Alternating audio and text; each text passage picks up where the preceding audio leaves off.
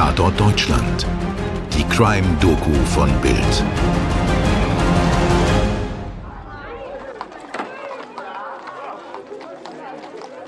Hallo, da sind wir wieder. Hier ist der zweite Teil einer wirklich ganz wilden Hochstaplergeschichte. Ich bin Toni Heyer und mit mir ist wie immer der liebe Mirko Kasimir. Hallo Mirko. Hallo Toni, grüß dich. Hallo, hier ist Mirko. Wir sind wieder mit euch in Berlin in Köpenick am 16. Oktober 1906. Hierhin hat der vorbestrafte Schuhmachermeister Wilhelm Vogt gerade gut zehn Soldaten hinbeordert, die er unterwegs mit der unerschütterlichen Autorität eines Hauptmanns, der er in Wahrheit natürlich nicht ist, unter sein Kommando gestellt. Vogt hat die Faxen dicke vom Staat und will der Obrigkeit eins auswischen. Er hat zwar ganz eindeutig eine Vergangenheit als Kleinkrimineller, aber Vogt hat seine Strafen längst abgesessen und gezeigt, dass er sich mit ordentlicher Arbeit über Wasser halten kann. Aber die Polizei vertreibt ihn immer wieder mit sogenannten Aufenthaltsverboten. Erst aus Mecklenburg, dann aus Rixdorf bei Berlin. Und heute reicht es ihm. Als er mit den zusammengetrommelten Soldaten in Köpenick ankommt, drückt er jedem der Soldaten eine Mark in die Hand, damit sie in der Gaststätte des Bahnhofs essen können. Dann erst erklärt er ihnen, worin der Befehl von allerhöchster Stelle eigentlich besteht. Wir werden den Bürgermeister und vielleicht noch andere Herren verhaften. Ja, und so kommt es. Der Trupp marschiert zum Rathaus von Köpenick und erobert das Gebäude im Sturm. Allerdings völlig gewaltlos. Den Gendarmen im Rathaus befiehlt er, die Umgebung abzusperren und für Ruhe und Ordnung zu sorgen. Und einen der Gendarmen lässt er sich sogar direkt als ortskundigen Helfer abstellen. Und jetzt noch ein weiterer komischer Aspekt, denn der Chef der Köpenicker Polizei, der ebenfalls im Haus ist, der bekommt von Wilhelm Vogt für den Rest des Tages Urlaub und geht nach Hause, um ein Bad zu nehmen. Klar, also wenn der Befehl Urlaub lautet, dann wird auch geurlaubt, basta. Auf jeden Fall wird das Rathaus abgeriegelt und den anwesenden Beamten und Besuchern wird jeglicher Aufenthalt auf den Fluren verboten. Anschließend verhaften sie Bürgermeister Georg Langerhans und Oberstadtsekretär Rosenkranz, angeblich im Namen seiner Majestät und wegen Veruntreuung. Der Bürgermeister ist natürlich ziemlich überrascht, weiß von nichts und verwahrt sich gegen die Vorwürfe. Ja, verständlich. Diese Vorwürfe sind ja auch völlig aus der Luft gegriffen. Aber dass der Bürgermeister alles abstreitet, eine schriftliche Legitimation und weitere Informationen verlangt, das wirkt natürlich auf die Soldaten wie eine absehbare Reaktion eines ertappten Gauners. Tja, und inzwischen hat sich auch herumgesprochen, dass da irgendwas im Gange ist im Rathaus. Vor dem Haus hat sich eine riesige Menschenmenge versammelt. Gerüchte machen die Runde, aber niemand weiß etwas Genaues. Tja, wie auch. Drin geht alles inzwischen seinen geordneten bürokratisch-preußischen Gang. Der falsche Hauptmann beschlagnahmt erstmal die Stadtkasse. Natürlich gegen Quittung. Wo gehen wir denn sonst hin? Also, es werden Beamte zum Postamt geschickt, denn ein Teil des Geldes wurde auf der Bank eingezahlt und muss nun abgehoben werden. Schließlich muss alles seine Richtigkeit haben und die Kasse für die vermeintliche Ermittlung vollständig sein. Alles läuft sehr geregelt und penibel und man stellt fest, dass die Kasse eine Mark 67 weniger enthält, als sie laut den Büchern sollte. Das wären heute so um die 12 Euro. Dem Hauptmann von Malzahn, alias Wilhelm Vogt, dem kam diese Tatsache natürlich ordentlich gelegen, denn so konnte er sagen, hey, schaut mal, es ist wirklich was faul im Staate Dänemark. Kein Wunder, dass der Bürgermeister nach Legitimationen und schriftlichen Befehlen krakeelt. Und er krakeelt nicht lange. Denn Vogt lässt ihn und den Kassenwart in eine Droschke setzen und unter Bewachung durch einen Gardefüsilier und einen Köpenicker Polizisten zur neuen Wache in Berlin kutschieren. Dort werde man sie weiter verhören. Da werden sie erstmal eine Weile unterwegs sein und genau darum geht es Vogt natürlich. Er will Zeit schinden. Dazu hat er auch das Postamt für Telefonate sperren lassen, sodass niemand in Berlin nachfragen oder die Gefangenen ankündigen kann. Seinen Soldaten gibt er die Anweisung, das Rathaus noch eine Stunde zu sichern. Die Aktion Köpenick ist beendet. So recht so. Hat alles ordentlich geklappt. In einer Stunde ziehen Sie die Portalwachen ein, marschieren zum Bahnhof, fahren nach Berlin und melden Sie in Ihren Kasernen von Köpenick zurück. Jawohl, Hauptmann! Hier haben Sie Geld für die Rückfahrt. Vom Rest gruben Sie für jeden Mann in der Bahnhofswirtschaft ein Glas Bier und eine Bockwurst. Danke, Hauptmann! Er selbst aber verlässt das Gebäude mit 3.557 Mark und 47 Pfennigen. Das wären heute ungefähr 25.000 Euro. Und damit spaziert er durch die Menschenmenge zum Bahnhof Köpenick und lässt sich dort ein Glas Helles kredenzen, das er in einem Zuge leert, wie es in den späteren Zeitungsberichten heißt. Ja, ein Bierchen hat er sich auch verdient. Mit dem nächsten Zug fährt er unbehelligt, naja, so unbehelligt man nach einem hellen auf Ex eben sein kann. Eieiei, Toni. Das sind jetzt aber wirklich fünf Euro in die Wortspielkasse, okay? Ja, schon gut. Also, er fährt jedenfalls nach Berlin zurück und das vorerst letzte, was man vom Hauptmann von Malzahn sieht, das ist der größte Teil seiner Uniform. Die finden nämlich Passanten auf dem Tempelhofer Feld. In der neuen Wache zu Berlin gibt es unterdessen ordentlich Verwirrung, als eine Droschke den Bürgermeister und den Kassenwart von Köpenick zur weiteren Befragung auf höchsten Befehl abliefert. Denn natürlich sind hier alle ahnungslos und wissen nicht, was sie mit den beiden Gefangenen anstellen sollen. Aber sehr schnell wird klar, dass hier ein Hochstapler ein wirklich großes Ding durchgezogen hat. Dreistigkeit siegt. Die Geschichte wird sofort zur Riesensensation. Es erscheinen Extrablätter und erst lacht ganz Berlin, dann ganz Deutschland und nach wenigen Tagen die ganze Welt über diesen Hauptmann von Köpenick und seinen genialen Coup. Ja, sogar der Kaiser lacht mit. Also angeblich, das ist nicht verbirgt. Angeblich ruft er, da kann man sehen, was Disziplin heißt. Kein Volk der Erde macht uns das nach. Naja, wenn er es gesagt hat, war es sicher ironisch gemeint. Wäre schon komisch, aus dieser Story den Schluss abzuleiten, dass unbedingte Disziplin eine tolle Sache ist. Verbürgt ist, dass Wilhelm II. den falschen Hauptmann als genialen Kerl bezeichnet hat. Wilhelm Vogt genießt seinen Triumph in einer Wohnung in der Nähe des Schlesischen Bahnhofs. Das ist der heutige Ostbahnhof in Berlin. Doch die düpierte Staatsmacht ist ihm auf den Fersen. Eine Belohnung von 3000 Reichsmark wird ausgesetzt. Das ist fast so viel, wie Wilhelm Vogt erbeutet hat. Und nach Zeugenaussagen werden Steckbriefe erstellt, die bald an allen Litfaßsäulen kleben.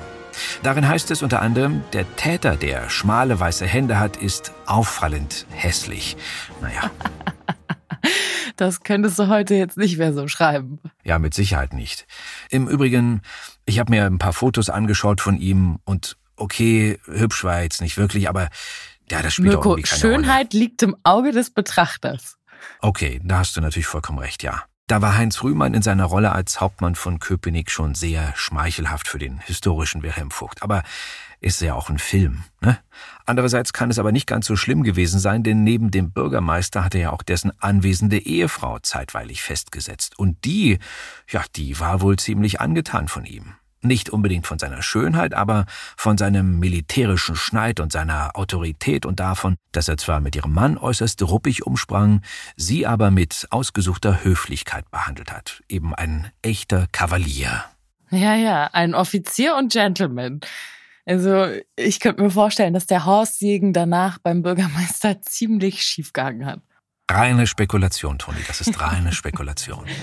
Wilhelm Vogt jedenfalls kann seinen gelungenen Coup nicht lange genießen, denn zehn Tage nach seiner Köpenikiade wird er beim Frühstück verhaftet. Ein ehemaliger Zellengenosse hat ihn verraten. Der wusste von Vogts Plänen und war scharf auf die Belohnung. Ja, und dass dieser Gefängniskumpel, ein gewisser Kallenberg, von diesen Plänen wusste, scheint doch darauf hinzudeuten, dass Vogt schon vor der Entlassung plante, wieder straffällig zu werden. Und dass es nicht die fiese Behandlung eines geläuterten Verbrechers durch die nachtragende Staatsmacht war, die ihn zu dieser Tat drängte. Aber auch das ist reine Spekulation. Genauso gut könnte es auch sein, dass er ganz genau wusste, welche behördlichen Schikanen ihn in Freiheit erwarten würden und deshalb einfach einen Plan B parat haben wollte. Wilhelm Vogt jedenfalls wird vor dem Landgericht II in Berlin wegen unbefugten Tragens einer Uniform, des Vergehens wider die öffentliche Ordnung, der Freiheitsberaubung des Betrugs und der schweren Urkundenfälschung angeklagt. Ja, und in seiner Verteidigung, da stützt er sich ganz auf die Behauptung, man habe ihm keine Wahl gelassen. Und eigentlich habe er nur einen Auslandspass erbeuten wollen. Das Geld habe er nur zur Verwahrung an sich genommen. Also man habe es ihm förmlich aufgedrängt und selbstverständlich hätte er es später zurückgegeben. Ja, selbstverständlich. Tatsache ist, dass Vogt während der Besetzung des Rathauses überhaupt nicht nach Pässen suchte, sondern sich ganz auf die Kasse konzentrierte.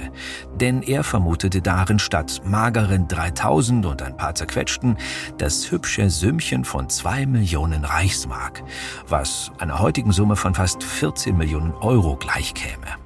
Ja, damit ließe sich schon was anfangen, ne? Also die Geschichte von den Millionen im Köpenicker Tresor, die hat Vogt vermutlich auch schon während seiner Haftzeit gehört.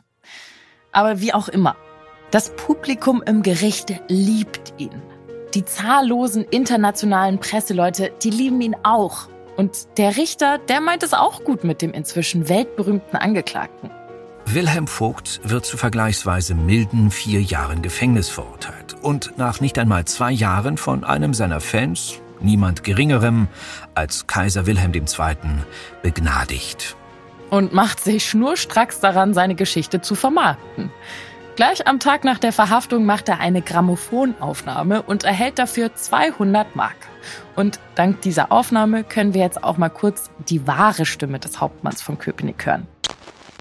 Meine Damen und Herren, wenn ich heute nicht Person, sondern durch meine Stimme zu Ihnen spreche, so glaube ich mich zunächst dazu verpflichtet, für die vielen Beweise, die Sie während des letzten schweren Lebens mir in dieser oder jener Form bekundet haben, meinen tiefgefühltesten Dank auszusprechen. Vogt lebt ein gutes Leben, genießt die Berühmtheit und verdient wohl mehr, als er in Köpenick geraubt hat. Unter anderem landet eine Wachsfigur von ihm im Kabinett von Madame Toussaint.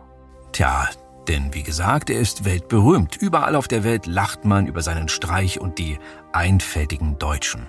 Am lautesten natürlich in Deutschland selbst. Über unsere unkritische Disziplin, unsere Obrigkeitshörigkeit, unseren Untertanengeist und man muss natürlich sagen, das waren alles wichtige Tugenden im wilhelminischen Berlin oder Untugenden, trifft es vielleicht noch ein bisschen besser, die ihre schlimmste Ausprägung natürlich im Dritten Reich erfuhren.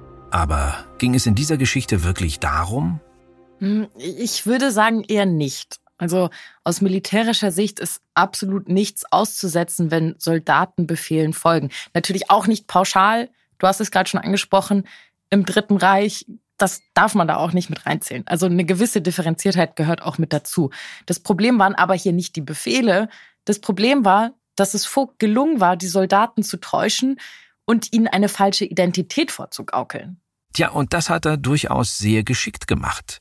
Denn jeder erfolgreiche Hochstapler oder Betrüger muss auch ein bisschen Psychologe sein.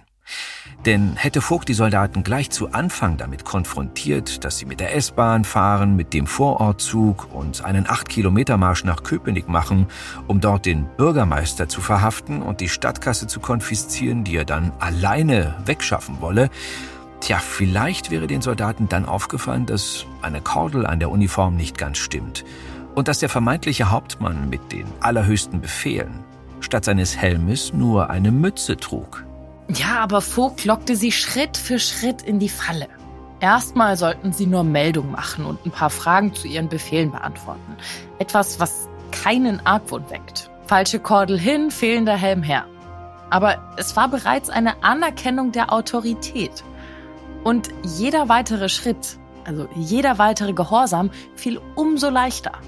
Klar, wir latschen im Gleichschritt zum Bahnhof.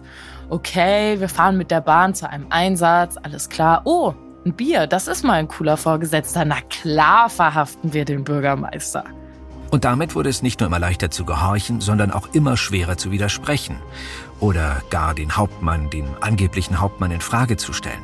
Sie steckten mittendrin. Sie hatten bereits ihrem eigentlichen Auftrag, zur Kaserne zurückzumarschieren, zuwidergehandelt.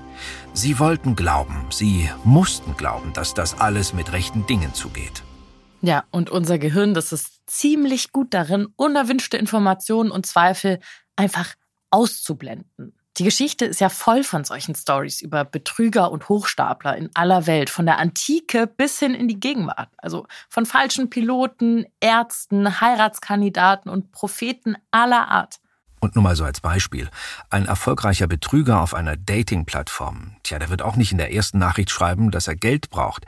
Der wird seine Opfer langsam in einem Netz aus Lügen einspinnen, wird sie einlullen, immer wieder Gutes tun und ihr Vertrauen erringen, bevor er sie dann irgendwann ausnimmt. egal was man glaubt, sich zu kennen oder was auch immer, so wirklich sicher ist niemand vor sowas. Weil Menschen können wirklich gut eine Maske tragen. Wilhelm Vogt genoss sein Leben als Berliner Größe noch einige Jahre, arbeitete später als Kellner und tatsächlich auch als Schuhmacher und starb zu guter, okay, oder zu schlechter Letzt 1922 verarmt in Luxemburg. Aber seine Geschichte, die lebt weiter, wurde wieder und wieder erzählt und verfilmt. Zum Beispiel 1956 von Helmut Keutner mit Heinz Rühmann in der Hauptrolle. Und aus diesem Film haben wir einige Ausschnitte verwendet. Eine große Hilfe beim Schreiben dieser Episoden waren außerdem Artikel im Spiegel und auf der Webseite der Gesellschaft für Sicherheitspolitik e.V. www.gsp-sippo.de sowie die Episode The Rogue Dressed as a Captain des Podcasts Cautionary Tales with Tim Harford. Schön, dass ihr diesmal wieder mit dabei wart und hoffentlich hören wir uns schon ganz bald wieder. Und dann äh, wird es ja auch mal wieder ein bisschen ernster. Bis dahin, macht's gut, euer Mirko und eure Toni. Dir hat diese Folge von Tatort Deutschland gefallen? Du bekommst von True Crime einfach nicht genug. Dann hör jetzt in unsere weiteren Folgen rein. Hier warten mehr als 200 spannende Fälle auf dich, wie das Verschwinden von Rebecca Reusch, der Prozess gegen O.J. Simpson oder die Entführung von Ursula Herrmann. Wir hören uns bei Tatort Deutschland.